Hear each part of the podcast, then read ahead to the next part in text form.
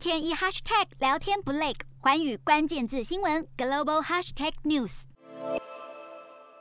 十六号周末，法国人民再度走上街头，高举各种总统马克宏的讽刺标语。因为国会最新通过了马克宏的疫苗通行证法案，要求人们出入公共场所，包含进餐厅或搭乘火车，都必须出示接种证明，彻底惹恼了那些反对疫苗的民众。马克宏日前受访坦言，他就是想惹毛那些尚未接种的国民，希望借由疫苗通行证来逼迫反对民众去打疫苗，而此举果然有效。透过公权力强制人民配合防疫的欧洲国家也不止法国一个。奥地利实行了强制接种法，从二月开始，除了特殊健康因素之外，所有住在奥地利的十八岁以上成年人都必须施打疫苗，违者可罚将近新台币两万元的罚款。收到罚单后两周内可以透过补接种来免去罚金，但是如果拒打疫苗又拒缴罚款，最高可罚新台币十一万元。新规颁布时，同样也引起不少奥地利人上街抗议。但是内阁总理内哈默提醒国民，疫苗是让社会重获自由的唯一机会。